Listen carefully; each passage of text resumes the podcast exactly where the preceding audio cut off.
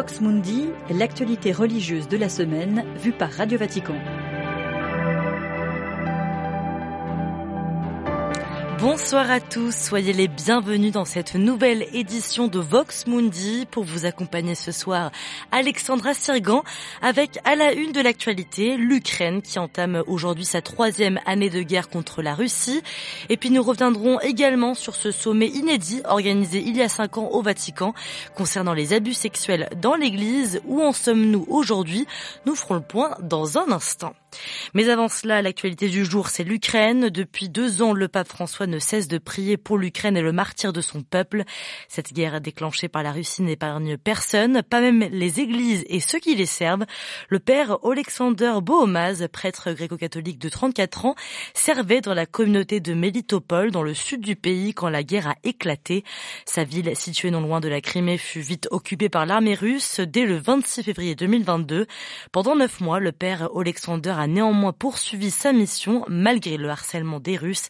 Expulsé de la zone occupée, il a témoigné auprès de la rédaction ukrainienne de Radio Vatican. On l'écoute.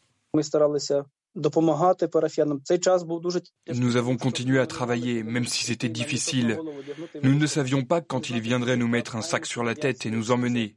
Nous savions que deux prêtres rédemptoristes de Berdiansk étaient en captivité depuis plus d'un an et nous ne savions rien d'eux.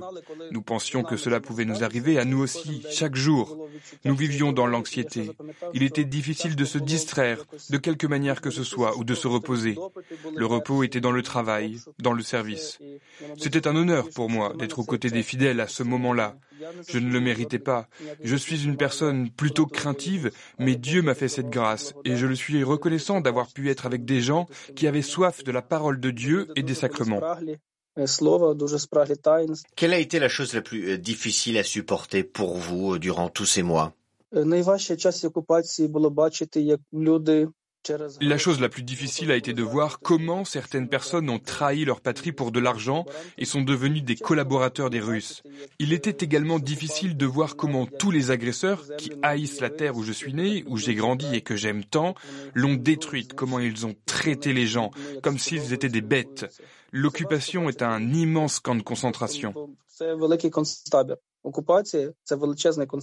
On entendait le prêtre gréco-catholique ukrainien Alexander Bohomaz interrogé par Zvitlana Dukovic dans un dossier préparé par Xavier Sartre. Et puis en solidarité avec le peuple ukrainien, aujourd'hui des manifestations sont organisées dans plusieurs pays européens, par exemple en France, en Serbie ou encore en Allemagne. Autre conflit à la une aujourd'hui, celui qui touche l'Est de la RDC depuis 30 ans.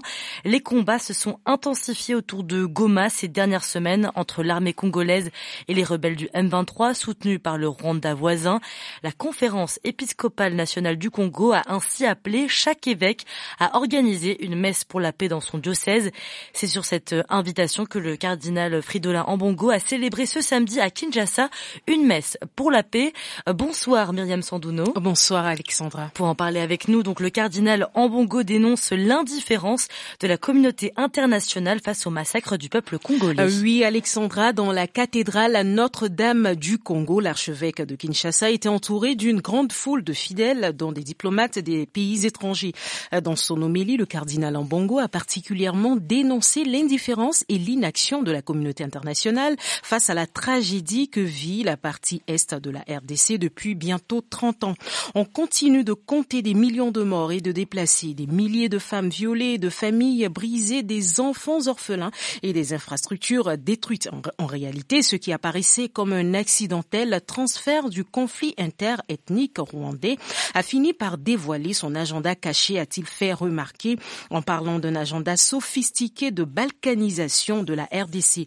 L'archevêque congolais a également dénoncé des pays voisins du Congo qui se comportent en agresseurs en faisant alliance avec les multinationales pour exploiter illégalement les richesses congolaises. Il appelle donc ses patriotes à plus de cohésion pour sauver leur pays des prédateurs prédateurs. Merci Myriam Sandouno. Au Nigeria s'est achevée hier la première assemblée plénière de l'année de la conférence des évêques catholiques. Dans une déclaration commune, les évêques, les évêques pardon, recommandent de reprendre les discussions sur la création d'une police d'État pour venir en aide à la police fédérale dans la lutte contre l'insécurité dans le pays.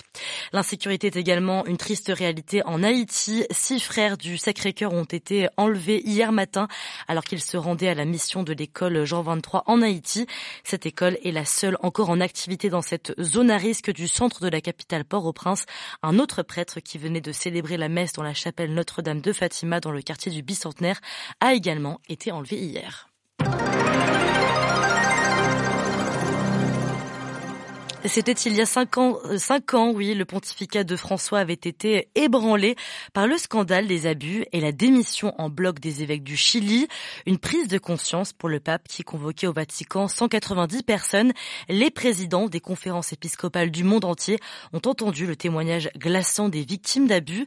Cinq ans après, on fait le point avec Marie Duhamel sur les pas accomplis dans la bataille totale annoncée alors contre les abus. Dès le début du sommet, le pape appelait à des mesures concrètes et efficaces. Et de facto, cette rencontre internationale pour la protection des mineurs fut plus qu'un appel à une prise de conscience collective, ce fut le point de départ d'une série de réformes.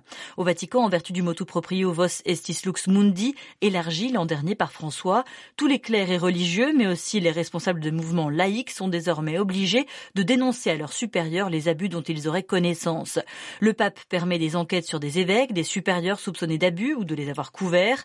Il abolit aussi le secret pontifical en matière de violences sexuelles commises sur des mineurs.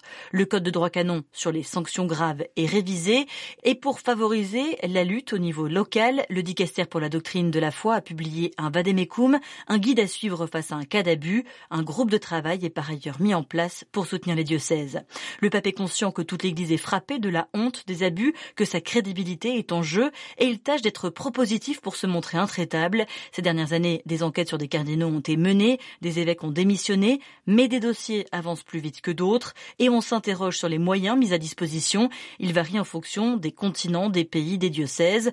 Au Vatican, par exemple, si le personnel de la section disciplinaire du Dicaster pour la doctrine de la foi a été renforcé, il ne reste que 25 personnes à gérer les dossiers remontant jusqu'à Rome. Les précisions de Marie Duhamel, et puis on l'entendait, la lutte contre la pédocriminalité dans l'Église est encore très inégale selon les continents, mais les choses avancent. C'est le cas avec ce séminaire organisé la semaine passée à l'île Maurice, regroupant 13 pays d'Afrique et des îles de l'océan Indien.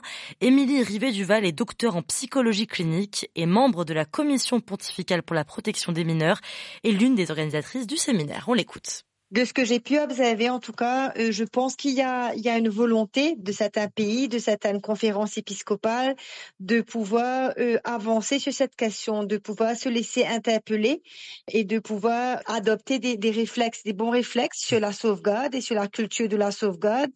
Euh, souvent, ce que j'observe et ce que j'entends, c'est que les moyens, ce sont les moyens parfois humains et financiers qui manquent et aussi euh, un manque de, de, visibilité parfois et de un peu d'accompagnement de comment est-ce qu'on peut mettre en place, par quoi on commence euh, pour mettre en place euh, toute cette question de, de sauvegarde, de la protection des mineurs.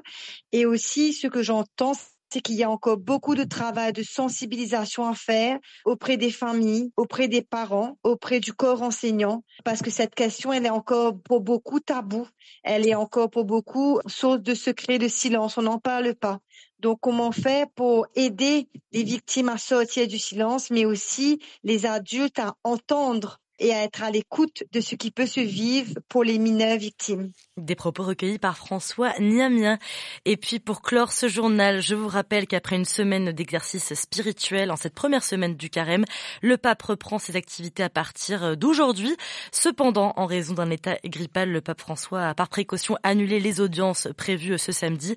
Selon une note de la salle de presse du Saint-Siège publiée sur Telegram, le souverain pontife devait recevoir en audience les diacres du diocèse de Mais le discours était consigné et dans ce texte, François est revenu sur trois points tirés de la formule que les ordinants prononcent en devenant prêtre.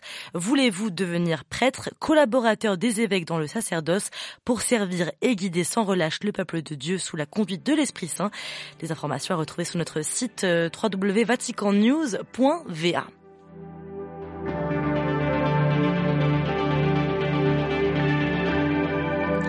C'est la fin de cette édition de Vox Mundi. Merci pour votre euh, écoute. L'actualité, elle, revient lundi matin à 8h30 heure de Rome. L'actualité du pape du Vatican, de l'Église et du monde, bien sûr. En attendant, excellente soirée à vous.